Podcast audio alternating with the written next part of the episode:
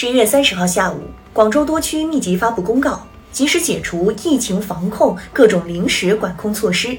在入秋以来最强冷空气袭来之时，广州以全面、准确、完整贯彻落实二十条措施的重大优化调整，给焦灼的疫情防控形势打了一剂科学精准的强心针。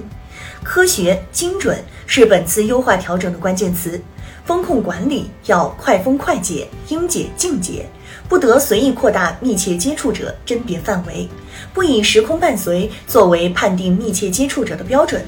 符合居家隔离条件的密切接触者实施居家隔离，不得扩大核酸检测范围，一般不按行政区域开展全员核酸检测。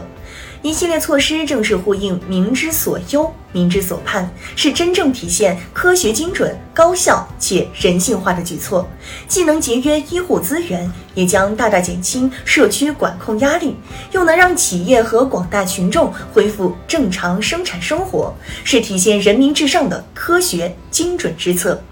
需要指出的是。解封不等于解防，优化调整防控措施绝不是放松防范，更不是放开躺平，而是要以科学精准之策，以最小的代价打赢疫情防控攻坚战。优化调整防控措施，给疫情防控工作提出了更高标准、更高要求。我们要把该管住的牢牢管住，该落实的落到实处，该取消的坚决取消，把有限的资源用在最重要的防控工作上。